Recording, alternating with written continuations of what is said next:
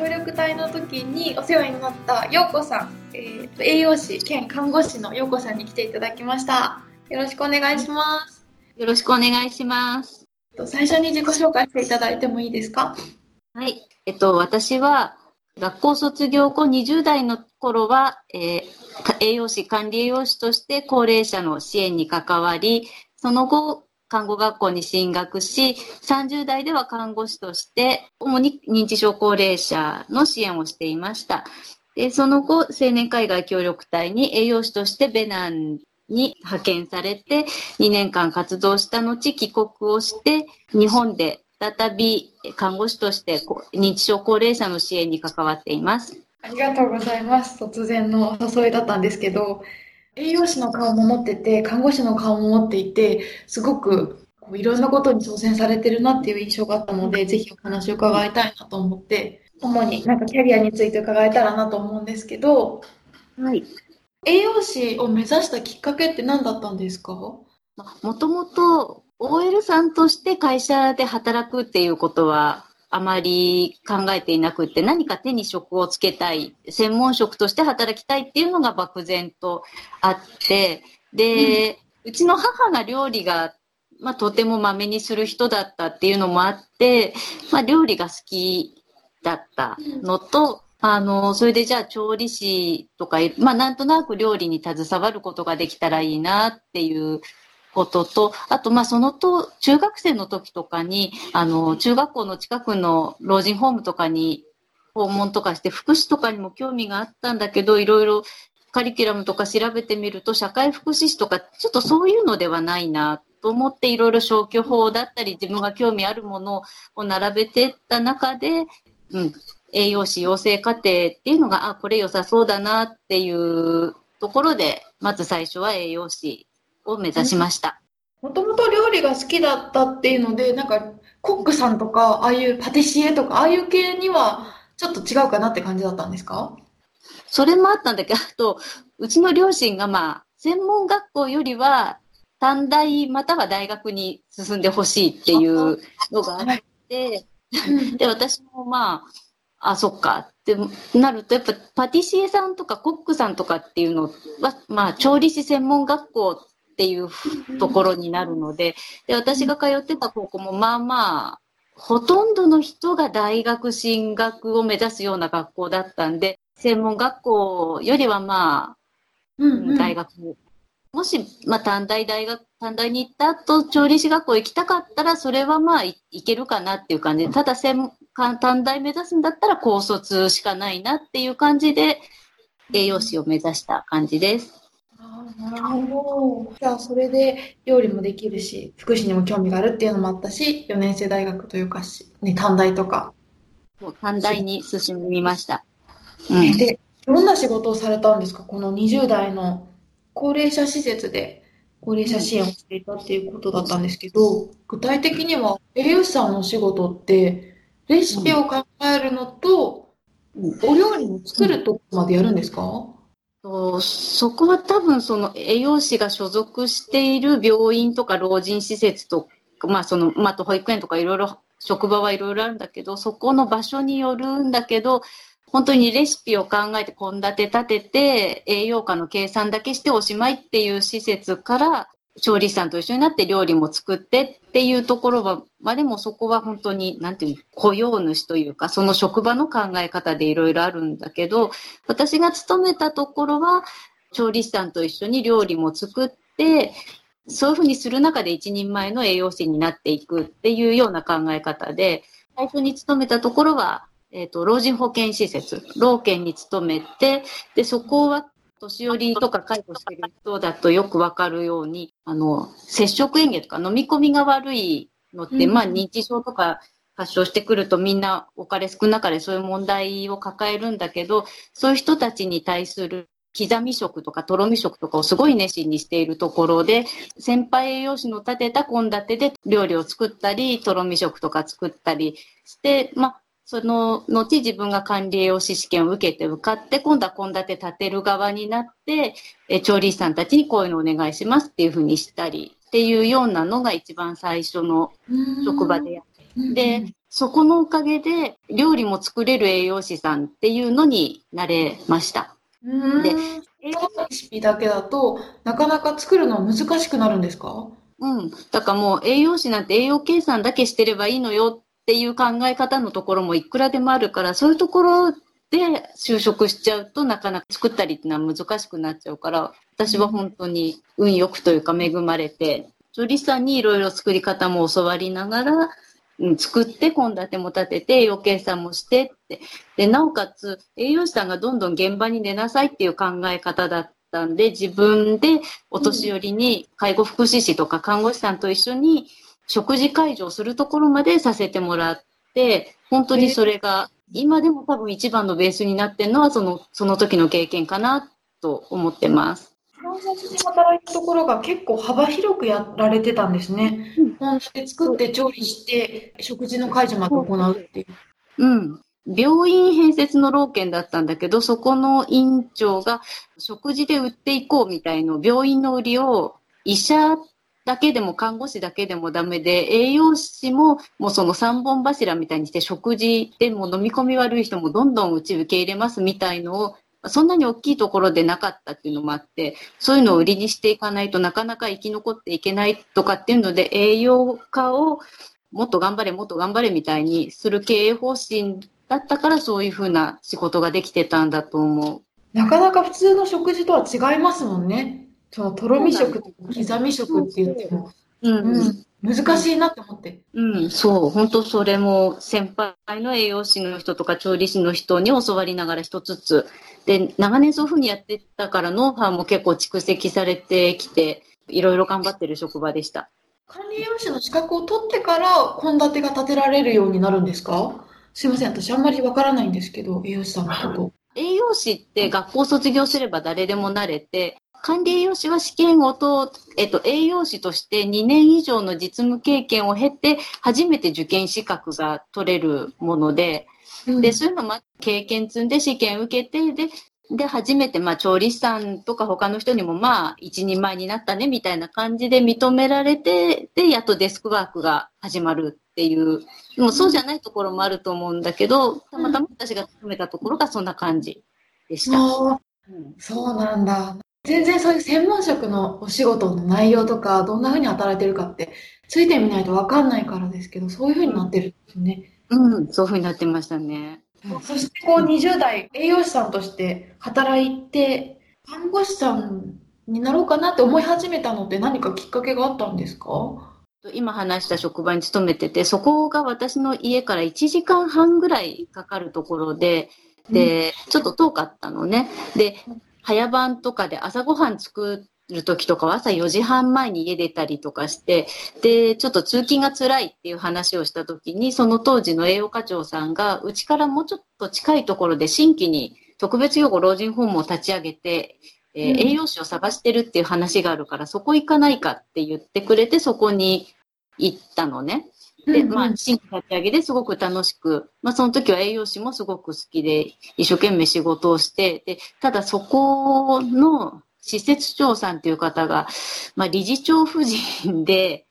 うん。あの、少しにあまり造形の深くない奥様でいらっしゃって、で、その人が何かっていうと、看護師さんは資格があってて、何でも知ってるわよね。看護師さんに聞いてみればいいかしら。看護師さん、看護師さんみたいなこと、もう何かつうと、栄養士さんはご飯作ってくれてればいいのよって、お年寄りだからご飯と味噌汁と納豆があれば今日はいいんじゃないみたいな、ちょ、ちょっと本当に理解の足らない方が施設をされていて、全然違いますね。そう、それで、あの、いや、同じ国家資格なのに、方や看護師さん、看護師さん、看護師さんって言われ、ちやほやじゃないけど、もてはやされてとか、あの人に聞けば何でもわかるみたいに、まあもちろんその看護師さんに技量があったのはもちろんなんだけど、こっちもそれまで一生懸命勉強して、いろんなことやったのに、いや、ご飯作る人でしょうの一言で片付けられるのがどうも腑に落ちなくって、うん。っていうのが一つと、あとは看護婦さんとか介護職の人がお年寄りのものすごく身近なところでケアしてるのを見て、あご飯作るだけじゃなくてもっとそこに入り込んでいきたいなっていう気持ちが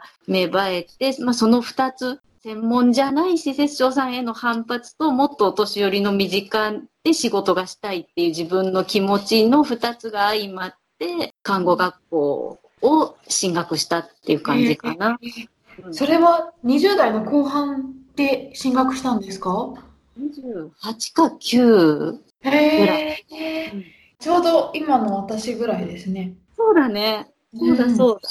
で、私三大卒で栄養士になってるから、本当にもうちょっと働いたら10年が見えてくるっていうぐらいのところで、うん、もったいないねとは言われたんだけど、挑戦したいっていう感じで、もうちょっとで30だなっていう時になった気がします。へえ。結構な決断だなって思うけど、看護学校って何年間勉強されたんですか、うん、?3 年間ぐらい ?3 年。大学だと4年なんだけど、看護の専門学校だと3年。短いってことは結構カリキュラムもギュッとされしてるってことですか？うん。まあ、あとは専門学校だから一般教養科目っていうのが本当にほとんどなくって、一年生の時からもう解剖生理学とか病理学とか、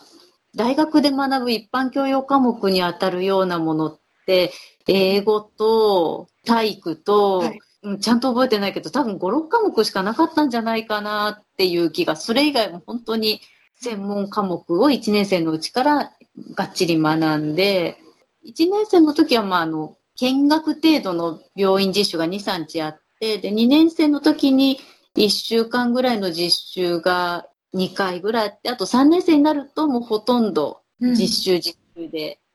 うん、小児科に2週間、整形外科に2週間、老人ホームに2週間、訪問看護ステーションに2週間、手術室に2週間みたいな感じで、いろんな科をぐるぐる回るよ、3年生であって、で、3年生の12月ぐらいから、もう、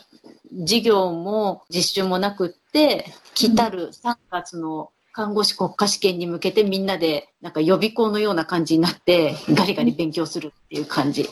そうなんですね。結構実習が多いんですね。話聞いて。3年目は本当にほぼほぼ実習だった。生徒2年生で学ぶことは学んで、もうそれもとに3年生では、あの、実習って言っても見学とかが多いんですか？実際に病院に行って、病棟に実習指導者っていう、まあ私たちみたいに、えっと、一グループ、私たち、私の時は5人とか、学生が一クラス、まあ30人とか40人とかいる中で、5、6人のグループに分けられて、1グループ目はあそこの産婦人科行ってらっしゃいって、2グループ目は小児科行ってらっしゃい、3グループ目はあそこの整形外科行ってらっしゃいみたいな、みんなバラバラなところに行って、で、まあ5人1グループぐらいで、まあそれぞれ実習先に行って、そこで学生担当みたいな看護師さんがいて、あの、その人について、一応一人行くと、あの、まあ、患者さんの了承を得て、受け持ち患者さんっていうのが、学生一人に対して患者さん一人ペアみたいになって、じゃあこの人は今どんな問題があって、じゃあこんこういう治療がされていて、まあ、学生としてこういう関わりができるとかっていうのを、がっちり密にやるっていうのを、うん、6、7クールとかかな、なんか、やるのが、うん。気を抜いて勉強してらんないですよね。ちゃんと身につけないと 3, 3年生で大変なことになるって感じですもんね。うん、うん、でもね、なんか、あ、1、2年生で勉強したことってこういうことかって、学生の時の勉強ってあんまなんか、あ、この間勉強したことってこういうことかってなんか自分で展開していくことってないけど、それが、あ、教科書に書いてあるこれってこういうことか、実感を伴って学べたのはなんか人生の中であの時が一番かなっていう気はする。栄養士の時もそこまではなかったから。なんかプラクティカルなことを学んでるんでしょうね。実際に変えることっていうか。そうそう。聞いた話だと昔は、専門学校の学生さんって本当即戦力になるように、うん、学生生活を送ることを求められたというか、そういうカリキュラムだったらしくって、本当に即戦力になるためにみたいので、いろいろ勉強というか実習させてもらったかな。へえ。超えることも大変だし、命を扱うことだから。大変、重荷とかプレッシャーもあって大変なんだろうなって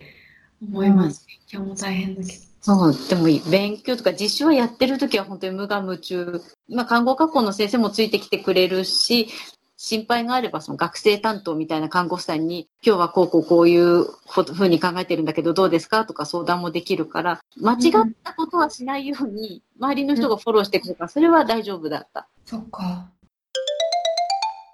看護師になってからは、看護師としてメインで働かれてるんですね。ずっと看護師で、ここでもまたお年寄りのケアをすることばっかりしてました。高齢者っていう年代の方々のケアをしたいっていうのが強いんですか、うん強いのね。実習をしてみても、小児科から産婦人科から、もう大腸がんの人とか、と骨折した人とかいろいろ見たんだけど、やっぱりどうしても、なんか自分が、あ、もっともっとやりたいって思ったのが高齢者で、でうん特に認知症の高齢者で、初めは栄養士自体にそういう経験が長かったから得意だからやりやすいのかなと思ったんだけど、やっぱりどうしても好きで、で、就職してからも、認知症高齢者専門病棟に勤めて、そういうのがある病院に勤めて、本当に高齢者一筋。何がいいなと思うんですか？まあ、高齢者って言っても、ライフステージ的にはもう人生の最後じゃない、でうん、そこで、この人の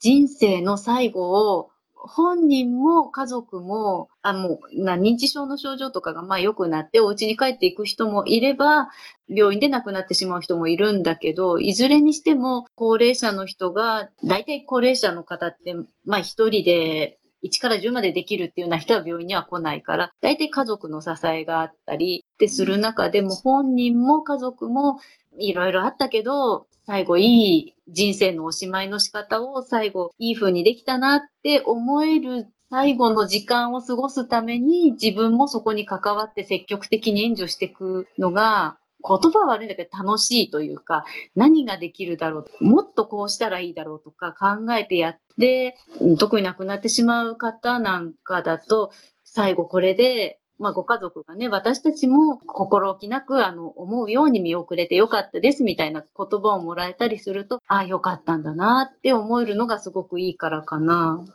なんか病気が治るとか、そういうのとはまた全然違う。病気が治るのはね、それはそれで本当に退院おめでとうって、病気治ってよかったねって思うんだけど、人生のおしまいを支援してみ、あ、これでこの人の人生本当によかったねって見送ってあげれるのが、とっても自分にとっては充実感というか楽しかったとかやりがいとか達成感とかそういった気持ちにつながってるかなと思う。今話を聞いてて、看護師さんっていうと、命を救うっていう印象が強かったけど、陽子さんの場合はもっとやっぱ福祉にもともと興味があったっていうのもあって、命を救うっていうよりかは、その人の生きやすさとか、過ごしやすさ、暮らしやすさをサポートしたいみたいな、そういう方が強いのかなって思いました、今。そう、そんな感じ、そんな感じ。うん。そっか、そう考えると看護師さんっていう職種に就く人も、いろんなこう思いがある人がいるんでしょうね。オペ室とか、うん、緊急支援がしたいとか、っていうモチベーションの人もいれば、そうじゃなくて、もうちょっと、そうそう。やっぱりね、あの、生まれてきた子供を救いたいってって新生児とかね、そういうとこ行く人もいれば、ドクターヘリに乗って、救急救命の第一線でやるのが何より生きがいって人もいるからね。そっか。そして、なぜ協力隊へっていうのがあるんですけど、この高齢者と関係ないというか、遠い？えっと、協力隊は協力隊でも、もともと興味はあって、中学生の時に中学校の近くの老人ホームに行ったりとかそういうので、なんとなく福祉とか、そういったものに興味があって、で、あっちの母方のおばあさんが自分がいつ人様のお世話になるかわからないから自分が誰かに何かできるときにはできるだけしてあげようと思うみたいなそういう考え方の人で多分そういうのとかもちょっと影響を受けていてあとまあちょっとテレビで見たりだとかねそういうのがあってもともととても興味はあったんだけど、中学高校とものすごく英語が苦手で、けど興味があるから、社会人になった時から、まあ、今までずっとなんだけど、ワールドビジョンっていう団体のチャイルドスポンサーをずっとしていて、まあ、語学力は、語学力に関してはもうもうめちゃめちゃ自信がない。だけど、支援がしたいからチャイルドスポンサーをしていて、だけど、その傍ら旅行が好きで海外旅行とかもちょいちょい行きたい。そういう本当に自分の旅行目的で英会話教室に通い始めたら、思いのほか英会話教室が楽しくって、学生の時に思ってた英語の苦手意識みたいのが少しずつなくなっていって、あれ、今だったら、チャイルドスポンサーだけじゃなくって、海外で自分自身が何かできるかもしれないっていう風に、英語への苦手意識がなくなったところで、そういう気持ち、自分も海外っていう気持ちになって、まあ似たようなタイミングであの3.11大震災があって、その時に看護師として働いてたんだけど、いろんな人の連絡とかがあって、栄養士として被災地にボランティアで行くことがあって、まあそこでもすごくいろんな活動ができたんだけど、ああ、やっぱりその病院の中で働くのもすごく楽しいけど、被災地だとか、そういったもっともっと現場に出ていきたいっていう気持ちも少し芽生えて、で、英会話教師ももうそこそこ何年か長く続けて、英語もだんだん好きになってきて、っていうのがいろんなタイミングが重なって、協力隊って37か8ぐらいが最終のエントリーの年齢なんだよね。で、それ過ぎちゃうとシニア枠になっちゃうから、やるんだったらエントリーしないと、青年海外協力隊受験すらできなくなっちゃうと思って受験した感じ。へ、うん、ことは、もともとはフランス語圏になるよりかは、英語圏で出してたんですか？それは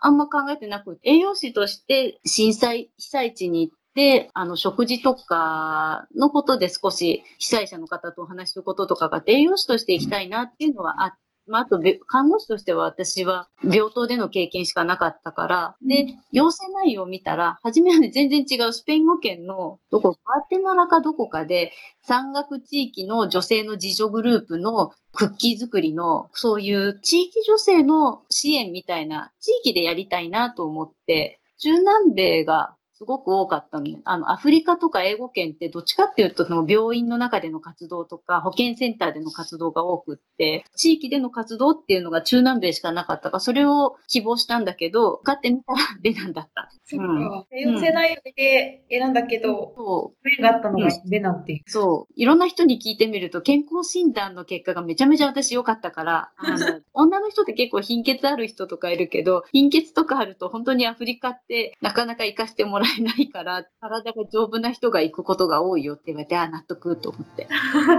あるかもしれないですね。うん。